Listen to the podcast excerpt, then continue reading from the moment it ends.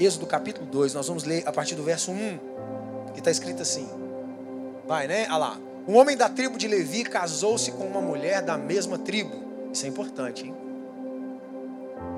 E ela engravidou e deu à luz a um filho, e vendo que era bonito, formoso, e esse formoso aqui, é, quando você vai buscar a raiz dessa palavra, tem a ver com saúde, ser saudável. E ela o escondeu por três meses. Vamos parar um pouquinho aqui. Todo mundo sabe desse contexto aqui. O faraó mandou matar todos os meninos. Todos os meninos tinham que morrer porque o povo estava crescendo demais. E no caso, os homens representavam o vigor e a força e poderiam montar um exército e dominar o Egito. Então, para que isso não acontecesse, né, então ele pediu que todos os meninos fossem mortos. E essa irmã engravidou. E eu acho que eles ficavam orando, Senhor, tem que ser uma menina, Senhor, tem que ser uma menina, aleluia, tem que ser uma menina, vai ser uma menina. E eles planejaram uma menina, mas quando nasce o menino, e naquela época nós não tínhamos as ferramentas de hoje, que é ultrassom, você vai ao médico e vê já antecipadamente o sexo da criança. Não, não, não. E eles chegaram, quando ela deu a luz, ela deu a luz a um menino saudável e formoso. Só que o contexto, existia ali um matador de sonhos, existia ali matador, um atrasador de propósito, porque Israel estava na expectativa de um libertador. Ele estava para nascer a qualquer momento, a qualquer hora chegaria o momento em que eles seriam livres daquela opressão. Então Faraó manda eliminar os meninos, e agora essa mãe tem um problema. Ela tem nas mãos alguém que foi condenado à morte. Então o que ela faz? E o menino é bonito e saudável. Ela o esconde por três meses. Deixa eu te falar uma coisa muito importante aqui. Existem coisas que Deus vai dar a você. E a sua volta vai estar cheio de matadores de propósito. E tem coisas que nós precisamos esconder por um determinado tempo. Existem coisas que a gente precisa esconder. E quanto mais precioso é um propósito, quanto mais alguém, ou um propósito, ou uma causa, ou um sonho, ou um projeto é precioso, mais haverá necessidade de escondê-lo por um período. Quem aqui já foi a uma loja de joias, você sabe que na vitrine da loja existem joias lindas, mas as mais caras não estão lá. As mais caras estão dentro de um cofre guardada, porque elas são muito preciosas. Aquilo que é exposto, aquilo que é colocado na vitrine, aquilo que está para todo mundo ver, são as coisas mais comuns. E eu acredito que Deus, nesse tempo, Ele não está podendo mais fazer coisas comuns. Deus está precisando levantar homens e mulheres que têm propósitos extraordinários. Homens e mulheres no mercado de trabalho, no, na, na vida eclesiástica, seja onde for. Mas Deus quer colocar em você propósitos extraordinários. Mas vai ser necessário, por um período de tempo, você esconder esses propósitos para que Deus consiga ajustar algumas coisas. Porque se você expor imediatamente isso, alguém vai poder matar isso. Isso nós falamos desse tempo de preparo, esse tempo de espera, em que somos escondidos em Deus por um período. Está cheio de gente que tem sonho de viver coisas incríveis, mas é necessário um período de esconderijo. É necessário um período em que as coisas precisam ficar guardadas, para que no tempo certo sejam reveladas. Agora, o texto diz que, pode passar o, próximo, que teve um momento em que ela já não podia mais esconder. O sonho dela começou a fazer barulho. Os guardas estavam passando e o sonho dela começou a fazer barulho. E começou a chorar, e começou a, a ter outras necessidades. E chega uma hora que ela não pode, diz a Bíblia, que quando já não podia mais escondê-lo. Deixa eu falar de um outro momento da sua vida. O momento em que, inevitavelmente, aquilo que você guardou tem que ser revelado. Aquilo que Deus colocou em você precisa ser manifestado. Sabe, Deus trabalha no time certo das coisas. Eu quero falar sobre isso, sobre, tempo de Deus. O time de Deus, o relógio de Deus, ele é correto, ele é certinho. Ele é cravadinho, ele é todo organizado. Existe um tempo em que as coisas nascem e você diz, cara, nasceu na hora errada. Porque se tinha uma coisa que num pouquinho a mãe não desejaria naquele momento era ter um filho menino. E talvez aquela, aquela, aquela mulher pensou: esse menino nasceu na hora errada. Ela não sabia a dimensão do que ele estava gerando. Ela não tinha consciência de que aquele menino era o plano de Deus se manifestando. Ela não tinha consciência, apesar de tudo à sua volta, dizer: não é o tempo, não é a hora, não é hora de ter menino, não é hora de gerar esse projeto, não é hora de fazer isso. Aquele era exatamente o tempo de Deus, em condições escassas, em condições contrárias, nasce um projeto de Deus. Ela não sabia, mas era a vontade de Deus. E aí o que ela faz? Ela esconde por um tempo. E esses processos de Deus funcionam assim. Primeiro, Deus vai te dar sonhos que não condiz com a realidade. Deus vai colocar em você e gerar em você coisas que não combinam com a realidade momentânea. Ele vai dizer: Meu Deus do céu, Deus vai plantar objetivos em você, que você vai levar e dizer: Meu Deus, mas isso não, não cabe nessa realidade agora. Hã? Mas é plano de Deus. E Deus sempre gosta de agir assim. Porque aí fica nítido que é Ele, não é você. Aí fica claro que é Ele que está agindo, não é você, porque se dependesse da sua vontade, talvez você geraria em outro tempo. O que, que nós gostamos de fazer? Nós gostamos de agir em tempos favoráveis. E Deus faz o contrário, Ele começa a fazer a gente gerar coisas em tempos não favoráveis, em tempos difíceis, e é nessa hora que nascem os grandes libertadores de Deus. É sempre assim, Jesus nasceu num período terrível. Estava todo mundo de olho nas profecias.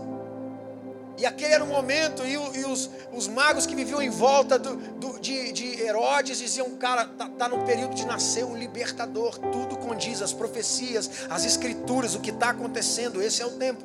E aí Herodes manda matar todos os meninos. Jesus nasce numa outra condição difícil, porque daí vem um anjo e fala assim: ó, você vai ficar grávida, e, e, e o problema é: Maria era virgem, ela estava noiva de um cara. E nós temos problema de todos os, os tipos agora, porque se, se, Maria está grávida, José a violou. José vai ter um problema. Maria vai ter um problema. Mas agora surge outro problema, porque José não a violou. E José vai descobrir que a barriga da irmã vai crescer, a irmã Maria vai, né? E José vai dizer: Mas quem gerou esse menino em você? Porque eu não fui. Olha, sempre que algo poderoso está para surgir, coisas desfavoráveis começam a. Olha, o maior sinal de que Deus vai começar a fazer é quando as coisas à sua, à sua volta estão contrárias a você. Aí você pode ter certeza, Deus está gerando alguma coisa. Hum? É como um parto. Irmão, vamos falar a verdade, é desconfortável gerar.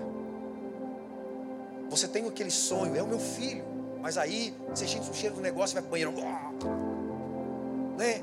e tem que andar, aquela barriga pesa, e você sente sono, e você sente cansaço, você não consegue mais operar como sempre operou, algumas limitações surgem, mas alguém vai ser gerado. E aí vem o tempo de nascer, e aí o negócio complica. Se for normal, Jesus da glória. Eu não consigo nem imaginar como seria se eu ficasse grávida.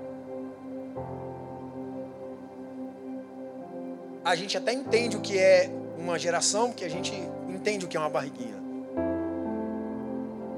Mas chega o período de gerar e sendo via, via normal ou cesárea, há um desconforto terrível. Mas aí você pega a criança no colo e quando nasce você diz: Uau, que lindo, que bonito. Você fica empolgado. E é tão incrível isso que parece que você esquece do período da dor Parece que você esquece que foi difícil gerar, das complicações. Você literalmente esquece, tão esquece que crente adora fazer filho e faz outro.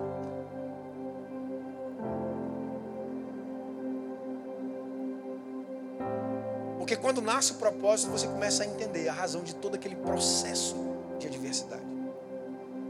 É assim que Deus faz. Bom, agora chega um tempo em que eu não posso mais reter aquilo que Deus gerou em mim e eu preciso manifestar porque esse esse esse esse sonho está começando a fazer barulho. Você já percebeu quando alguma coisa começa a fazer barulho dentro de você? Você fala, cara, não consigo mais, eu preciso viver isso, eu preciso realizar isso. E você começa a perder o gosto em algumas coisas porque Deus está te levando para um outro lugar. E aquilo começa a fazer um barulho na sua mente, aquilo começa a fazer um barulho no seu coração, aquilo começa a gritar dentro de você. Você diz, meu Deus do céu, eu tenho que viver isso, eu tenho que fazer isso, eu tenho que ir para cá, eu tenho que ir para lá. Deus está dizendo, vai, vai, vai. Aquilo te impulsiona que você precisa de alguma maneira expor, revelar, viver, provar daquilo que você estava gerando.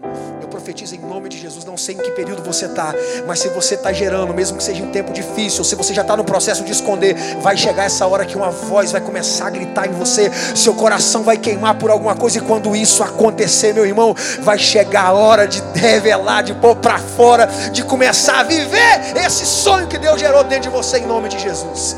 Vai chegar esse tempo, não vai ficar mais escondido. Você vai tirar aquele livro do seu iPad e vai colocar na prateleira da livraria e nas prateleiras digitais. Você vai tirar aquele sonho, aquela casa do desenho rabiscado e vai entregar na mão de um projetista e dizer: pode desenhar, porque chegou o tempo, Deus vai me dar essa casa que eu estou gerando há muitos anos. Você vai tirar o casamento só dos sonhos e do papel, Deus vai te dar um cara lindo, irmã. Lindo, lindo, lindo, lindo. E todas aquelas irmãs que casaram na sua frente vai ficar com inveja de você. Vai dizer, valeu a pena esperar. Sabe, quando eu era jovenzinho, eu fiquei apaixonado por uma menina. Muito tempo, muito tempo. Fiquei apaixonado, apaixonado. Eu ia no culto, apóstolo, por causa dela. O dia que ela não estava no culto, parece que Deus nem visitava a igreja. Era impressionante. E ela nem dava bola para mim. Bom, os anos se passaram, né? Eu tive que desistir daquela paixão. A, a vida continuou. Conheci a Thaís, depois vocês vão lá nas minhas redes sociais, PR Lucas Oficial, é uma gata. E aí, casei com a Thaisa e tal. Uns anos depois de casado, eu tô lá. No meu carro eu paro, paro assim, numa travessia a pedestre, pedestre. Aí passa uma menina assim. Não. Era ela. Quando eu tive a visão daquela menina atravessando a rua, eu não tive outra reação. Eu disse, Deus, obrigado. Que livramento maravilhoso o Senhor me deu. Porque aquela irmã ficou tão feia rapaz que ela casou, que era um rapaz até ajeitadinho, ficou pior do que ela. E eu ainda estava mais ou menos. Ô oh, glória. Não é? Sabe, esse tempo de esconder é difícil, é um tempo delicado. Você está com vontade de vivenciar. Imagina aquela mãe, ela queria passear com o filho, mostrar para as amigas, dizer: Olha o meu, o meu filhinho, que lindo. A gente nem sabe qual é de verdade o nome real desse garoto, porque quem pôs o nome nele não foi a própria mãe. Ela não teve tempo de desfrutar. Nesse período do esconderijo, ela não teve tempo de desfrutar, e ela estava o tempo inteiro em tensão. Porque a qualquer momento o matador de sonhos poderia descobrir aquilo que ela gerou. Quem já passou por esse período em que você fica tenso? Meu Deus,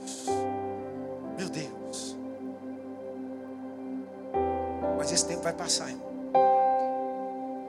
Você vai descobrir logo, logo que aquilo que você estava gerando é tão poderoso, tão incrível, que tinha um propósito.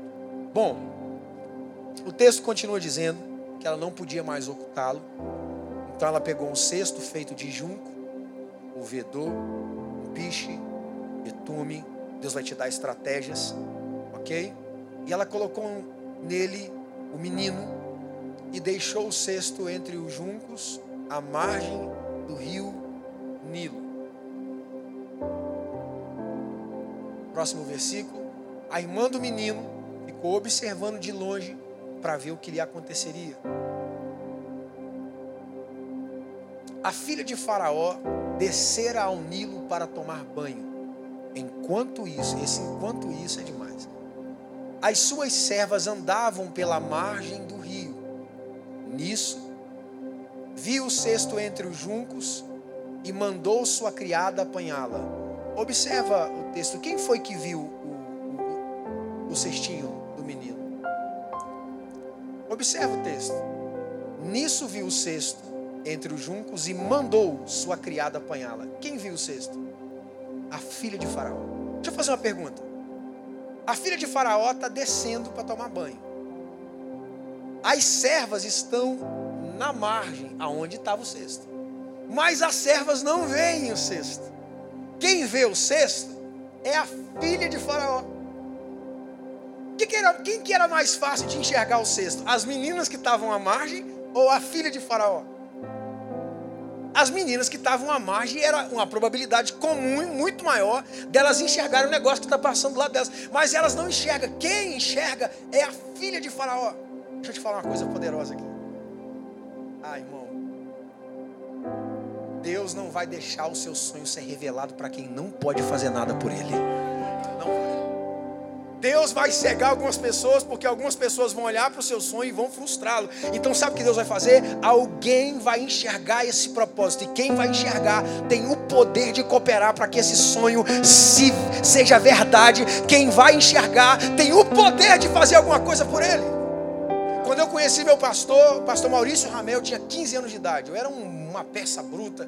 E ele foi o cara que me deu destino, que me alinhou, me fez voltar para a escola, que alinhou meu coração, que me fez amar a igreja, que me fez servir.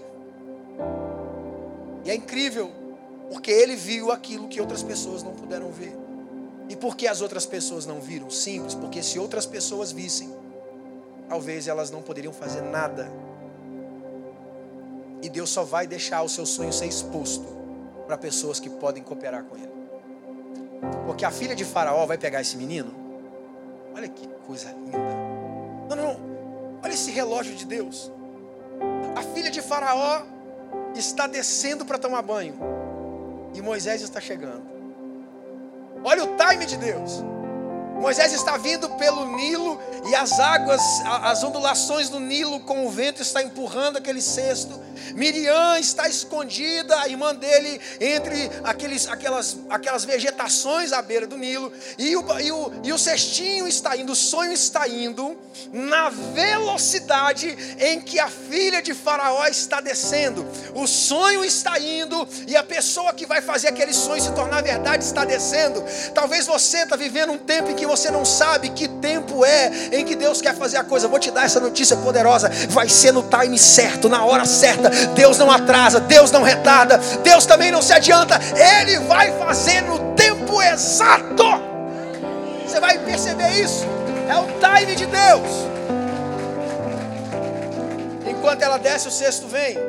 E aí ela enxerga o menino. E ela pega o menino e diz a Bíblia que viu que era formoso. Pôs o nome nele de Moisés porque foi tirado do Nilo. Agora, quem era o pai dessa menina que pegou essa criança? Era o cara que mandou matar todos os meninos. Imagina que se Faraó vê esse menino em qualquer lugar que fosse ou nos braços de qualquer outra pessoa, o que ele faria? Mataria. Mas Moisés está agora nos braços da sua filha.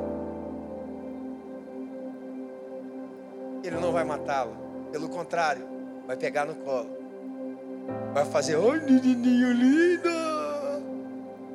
Ele mal sabe que aquele menino é uma bomba relógio de Deus para aquele império. Ele não sabe que Deus o infiltrou naquele lugar propositalmente por intermédio de sua filha. Ele mal sabe o que está rolando nesse esquema todo, mas o time de Deus está funcionando. O menino que era para ser morto e que Deus deu estratégia àquela mulher, ela escondeu por um período, no tempo certo ela expôs e liberou, e Deus fez a pessoa certa enxergar aquele menino. Aquela menina pega, a filha de Faraó pega aquele menino no colo e introduz ele dentro do palácio, coloca ele para aprender toda a cultura do Egito, coloca ele para ser educado como um gentleman, né? Assim falei certo? Coloca ele para ser educado como um príncipe do Egito.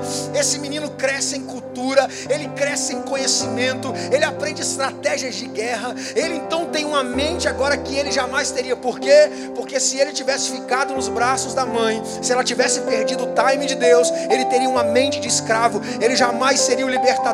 Ele jamais ele cogitaria a possibilidade de enfrentar o maior império de todos os os tempos. Mas o que Deus faz? Deus diz: Eu preciso mudar a mente desse garoto. Eu preciso, diante daquilo que eu tenho com ele, eu preciso renovar o entendimento dele. Eu preciso limpar ele da cultura da escravidão. Eu preciso tirar da mente dele o pensamento escravo, escravo e eu preciso colocar nele um pensamento de príncipe. Olha que manobra Deus tem que fazer em toda essa história para gerar um libertador. Isso é a vida da gente. Cara, a nossa vida é uma loucura. Começa aí a dar uma voltinha na sua história e veja que loucura que Deus vai fazendo. Como é que você chegou aqui nessa igreja, irmão? Você era a coisa mais terrível do mundo. Talvez muitos de vocês aqui, se tinha alguém que não que alguém, um, os seus amigos diziam, se tem alguém que nunca ia ser crente, era você. E Deus foi fazendo manobras dentro dos seus sonhos e projetos para te trazer aqui. Para quê? Para te libertar da mente de escravo, para colocar você numa mente de príncipe do reino de Deus. Sabe? Eu fico assim até meio chocado com essa com essa essas construções de Deus. Porque esse menino, esse menino agora, ele vai ter uma oportunidade incrível, porque a irmãzinha de Moisés vai chegar para a filha de Faraó e dizer: Olha, eu vi que você pegou esse cestinho, mas eu estou percebendo que você não é mãe, né? Não, você não tem leite, né? Não, não. Eu conheço uma mulher que tem. Olha que loucura. Moisés ele está ao mesmo tempo nos braços da mãe, sendo amamentado por um tempo. Pre preste atenção. Alimentado pela mãe, recebendo os nutrientes necessários da mãe, mas mentoreado pelo Egito.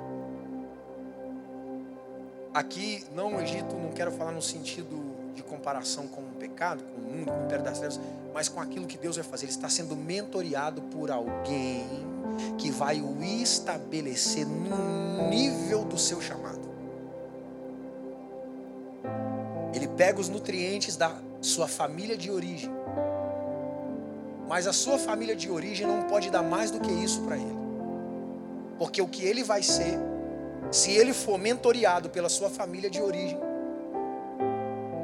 não vai dar certo, porque o que ele vai ser precisa de alguém muito maior, porque senão ele vai crescer com a mente de escravo ele vai crescer com aquelas marcas e feridas, com aqueles pensamentos. Sabe, deixa eu falar uma coisa aqui para você.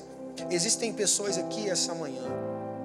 E o que Deus vai fazer talvez não é nem diretamente com você, mas com aqueles que vão ser gerados por você. Talvez o seu filho seja alguém tão poderoso no reino de Deus, e que se você continuar trazendo as coisas da sua família original, você vai machucar esse projeto. Por isso Deus te trouxe para essa igreja para trocar a sua mente, porque as, esse menino, essa menina que você gerou é alguém que no futuro Deus vai usar para uma coisa tão poderosa. Então Deus trouxe para um lugar maior do que o seu lugar de origem, para levar ela para um nível maior, ou seja, o nível aonde combina com a altura do seu chamado. Porque nós como igreja não podemos trabalhar só para esse tempo. Se Jesus não voltar, a igreja tem que perdurar até Jesus voltar. Se demorar 10 anos, 10 anos, 20 anos, 20 anos, se demorar 50 anos, 50 anos, nossos filhos serão igreja, nossos netos serão igreja se Jesus não voltar. Nós temos que ter uma mente geracional. Ninguém no reino de Deus está no canto isolado. Se você é um ancião, se você já é alguém de mais idade, não pense você que no reino existe aposentadoria. Não, você continua sendo um instrumento nas mãos de Deus para inspirar as gerações que estão vindo depois de você.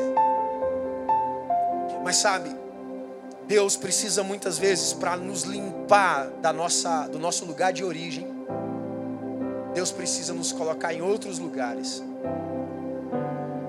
Isso é uma verdade. Muitos, muitos irmãos aqui, isso é uma coisa da vida. Sabe, as famílias do reino precisam ser poderosas. Mas se você se alimentar do seu lugar de origem, seu casamento não vai durar 10 anos, porque os seus pais não durou, os seus irmãos não durou. Por que, que Deus te trouxe para a igreja? Porque Deus tem um propósito com a sua família. Precisa trocar as suas origens.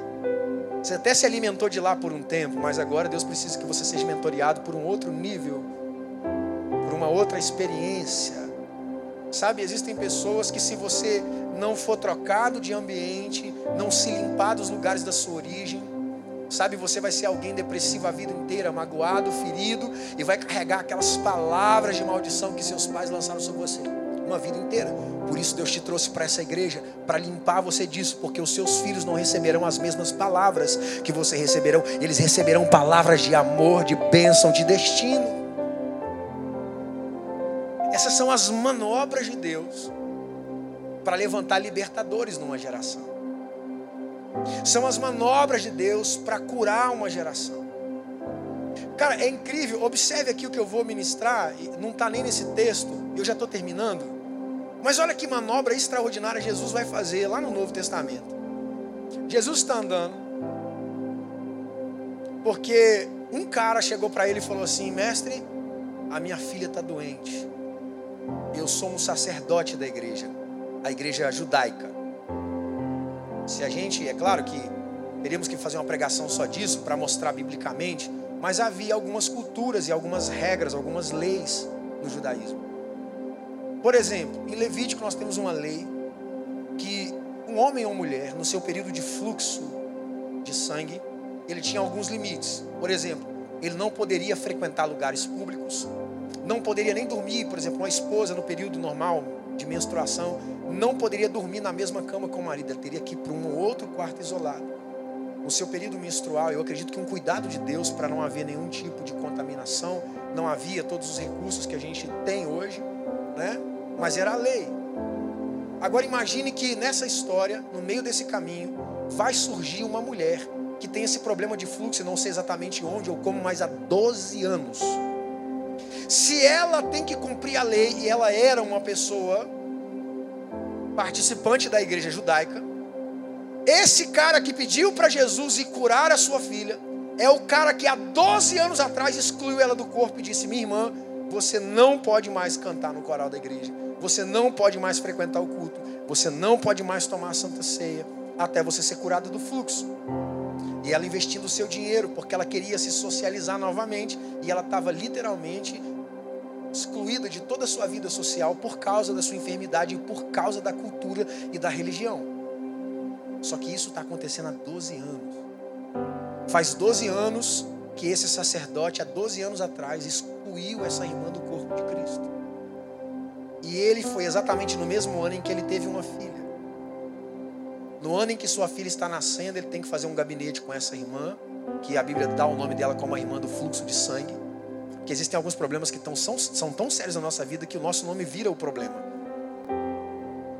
E aí essa essa irmã está há 12 anos sem abraço, sem toque, sem carinho, sem participar da igreja, sem sentar no banco como vocês, sem cultuar, sem cantar. E a filha desse pastor se desenvolveu e com 12 anos ela fica doente. Ele chega até Jesus e fala: Vamos em casa orar por ela. Ele está indo. No meio do caminho, vai acontecer duas coisas poderosas. Primeiro, essa irmã que foi excluída decide ir até Jesus. E ela pensa: se eu tocar nele, ele não precisa orar, não precisa pôr a mão na minha cabeça, não precisa nada disso, mas se eu tocar nele, eu sei que alguma coisa vai acontecer. E ela, e ela, e ela, e ela vive uma experiência extraordinária. Ela vai escondida entre a multidão, toca nas vestes de Jesus e diz a Bíblia que Jesus falou que saiu dele virtude. Se você buscar essa palavra virtude, é a mesma de Atos 2. É a mesma que Jesus diz assim: olha, é, quando o Espírito Santo vier, é dunamis. Ela não extraiu sua cura. Ela foi a primeira pessoa da nova aliança a provar do que os discípulos só provaram em Atos 2. Ela extraiu de Jesus virtude, ela extraiu poder, ela extraiu dunamis, não só para sua cura, mas uma transformação completa. É a única mulher na Bíblia que Jesus chama de filha. É a primeira pessoa a aprovar da nova aliança da graça é a primeira pessoa a provar da paternidade de Jesus. É a primeira pessoa que, depois de 12 anos excluída da sociedade, mal amada, não abraçada, é a primeira pessoa com quem Jesus derrama todo o seu carinho e chama ela de filha. Na, na antiga aliança as pessoas eram filhos de Abraão, não de Deus. É a primeira pessoa que experimentou Abba. Agora, isso atrasou a cura da menina. Essa irmã está dando um problema para esse pastor terrível. Porque por causa dela, chega a notícia: sua filha morreu. Olha as manobras de Jesus para alinhar duas histórias diferentes e que tem uma conexão. Jesus está para devolver a vida à filha de Jairo que adoeceu. Jesus está para dar uma nova oportunidade na vida da filha de Jairo, mesmo homem que tirou a vida de uma mulher, a vida social de alguém. Porque ele teve que fazer isso não porque ele era mal, mas para cumprir a lei. E Jesus está juntando essas histórias e dizendo assim: vamos fazer o seguinte, no mesmo lugar, diante da mesma pessoa que você foi excluída, eu vou te reintegrar. Pajário, não fica chateado, vou fazer outra coisa. Vou ressuscitar sua filha, cara. Fica tranquilo, você não perde nada comigo. Esse é o relógio de Deus funcionando, histórias diferentes, distintas ao mesmo tempo. Aqui hoje nós temos várias histórias aqui, mas todas elas estão debaixo de um projeto de Deus, estão debaixo de um relógio de Deus funcionando. Deus está dizendo: agora é o seu tempo, agora é o seu tempo, agora chegou a hora de você que está lá no fundo, agora chegou a sua, eu vou fazer isso, vou fazer aquilo, e pá! Deus conecta as histórias, e aí você tem que viver aquilo que de fato Deus queria que você vivesse. Assim que funciona.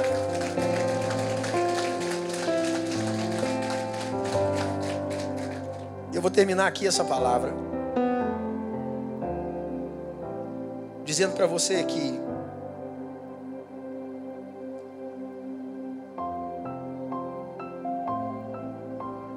Deus precisa desconectar você de algumas coisas ruins da sua origem e te dá um lugar na mesa dos príncipes. E deixa eu te falar, a igreja é essa mesa. Deus te tira lá do Egito e se você permanecesse lá, você permaneceria sempre escravo do pecado. Mas ele foi lá, colocou você no cestinho da graça, trouxe você para um lugar específico. E por isso eu amo igreja local, eu amo pastor de igreja porque parece que não, mas a igreja ela faz uma diferença na vida das pessoas, fora do comum. Onde eu aprendi a cantar, onde eu aprendi a cantar, onde eu aprendi a tocar, onde eu aprendi a escrever sobre Jesus, foi na igreja. Automaticamente com isso, a minha vida tinha um curso natural. Hoje, por exemplo, sou eu que cuido dos meus pais. Meu pai vivia que é meu padrasto, vivia dizendo assim: moleque vagabundo, vai de música isso, é coisa de vagabundo. Hoje o que sustenta meus pais é a minha música. E faço isso com o amor do mundo. E meu pai tem sido impactado pela graça. Nos últimos anos eu pude ouvir dele: Eu amo você, coisa que ele nunca disse. Porque a graça tem esse poder. Ela ensina você aquilo que ninguém te ensinou. O ambiente da igreja tem esse poder de gerar isso em você. Por isso é muito importante valorizar a igreja. Eu sei que a internet é um lugar cheio de pregador bom. É maravilhoso, a internet é, é legal. Mas o dia que você precisar, nenhum dos pregadores da internet vai estar aqui com você. É o seu pastor, é os seus líderes. Eles são a chave de Deus para a sua vida. Foi na igreja que eu aprendi tudo isso. Se eu tivesse, se eu não tivesse sido desligado do meu lugar de origem, o que eu seria hoje? E eu posso mensurar isso, por quê? Porque eu vivo com os meus pais e com alguns dos meus irmãos que não são biológicos.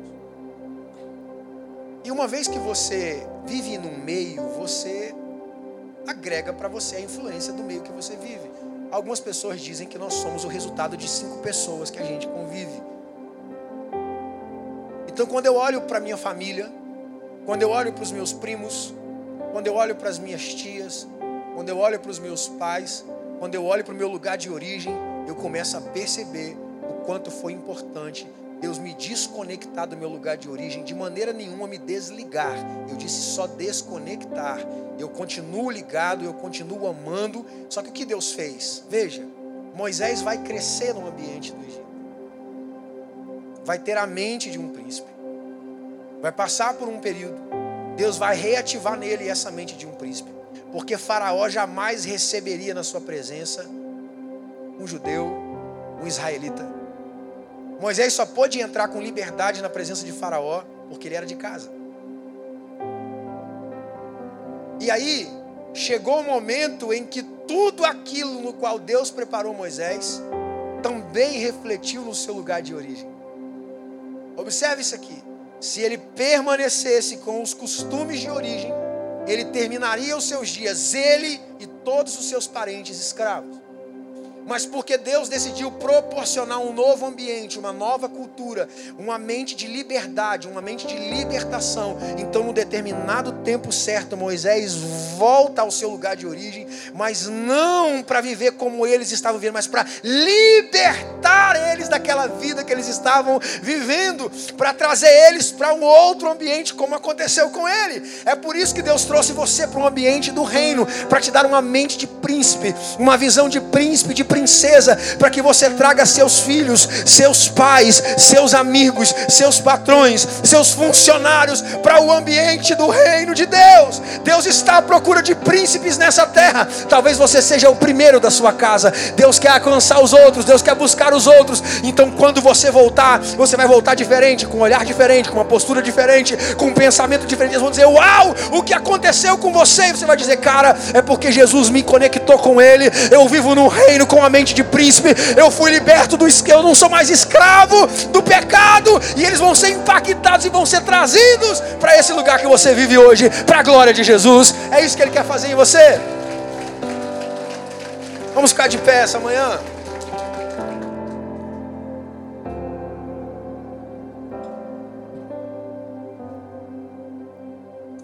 Eu só quero terminar orando por você.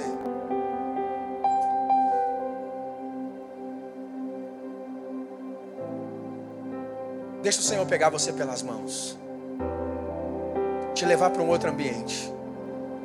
O Senhor quer te dar um, uma mente, ei maridos, o Senhor quer te dar uma mente de príncipe. Você não vai olhar mais para sua esposa como uma adversária, uma inimiga, alguém que está sempre dizendo não para você, você não vai olhar para ela como um objeto do seu prazer, você não vai olhar para ela como uma funcionária da sua casa que limpa e passa, você vai olhar para ela como uma princesa. Mulheres, deixa Deus te trazer para um ambiente onde Ele vai te dar uma mentalidade de princesa, porque você vai olhar para o seu marido diferente, não como alguém que você errou quando escolheu, não como alguém é, é, que você tenta inferiorizar, mas como o seu príncipe amado, e juntos vocês vão mudar a história, não só de vocês, mas dos seus filhos e das gerações. Deixa o Senhor te levar para esse lugar. Eu queria te convidar a orar comigo essa manhã. A dizer para o Senhor: Deus, me ajuda a discernir os tempos, me ajuda a entender o que o Senhor está fazendo. Mas se não for possível o Senhor me fazer entender o que o Senhor está fazendo, me ajuda a me sujeitar ao que o Senhor está fazendo. Quando eu for colocado no cestinho, não me deixe rebelar contra o cestinho. Quando eu for lançado no nilo do seu propósito, não me deixe questionar mas me faz e me faz obedecer aos seus planos. Espírito Santo, essa manhã eu oro para que seja plantado no coração de homens e mulheres aqui, crianças, jovens, um espírito de confiança e descanso. Corações sejam sujeitados aos seus planos, porque os seus caminhos, diz o Senhor, não são os meus caminhos nem os seus pensamentos são os meus pensamentos. Mas posso garantir a você, como o céu é mais alto do que a terra, os meus planos são mais altos do que os planos de vocês. Confia no Senhor, descansa no Senhor. Levanta as suas mãos para Ele como alguém que está rendido. Diga: Eu estou rendido ao Senhor essa manhã. Eu te entrego meus planos, eu te entrego os meus sonhos, eu te entrego meus filhos, eu te entrego os meus projetos, eu te entrego os meus negócios, eu te entrego o que eu sou, eu te entrego os meus dons e talentos, eu te entrego também as minhas limitações, eu te entrego as minhas crises, eu também te entrego as coisas em que amadureci e estou, estou me resolvendo, eu te entrego o meu caráter, eu te entrego os meus pensamentos, eu te entrego a, a, a, a minha descendência, eu te entrego a minha origem, eu te entrego tudo, toda a minha vida, eu te entrego, eu dou ao Senhor livremente, eu devolvo ao Senhor o meu livre-arbítrio, eu te entrego, a vontade não é minha, a vontade é sua, o plano é seu, o propósito é seu, a glória é sua, a honra é sua, o futuro é seu, a minha história é sua, os projetos do Senhor que estão em mim, eu quero vivê-los debaixo da tua vontade. Espírito Santo nos dá um espírito de obediência. Espírito Santo nos dá o um entendimento da igreja local, nos dá o um entendimento da importância de estarmos juntos aqui, sentados nessa mesa de príncipes, sentado nessa mesa de mentalidade liberta, sentado nessa mesa onde os planos e sonhos estão em um nível muito mais elevado do que o nosso lugar de origem. Pai, essa manhã te agradeço pelo privilégio de poder sentar nessa mesa, pelo privilégio de poder andar entre os príncipes, pelo privilégio, Senhor, de ser recebido na tua casa, pelo privilégio de conhecer o teu nome, pelo privilégio de ter certeza que o Senhor deu um novo curso à minha vida. Obrigado pela tua graça poderosa, Senhor. Que eu nunca me rebele contra a tua vontade. Que eu nunca seja pastor de mim mesmo que eu nunca seja condutor de mim mesmo, mas que eu me sujeite à Sua vontade, para que o Teu nome e Teus sonhos sejam glorificados nessa terra e para que um dia a gente more na mesma casa por toda a eternidade. Nós te louvamos essa manhã em nome de Jesus. Muito obrigado, apóstolo.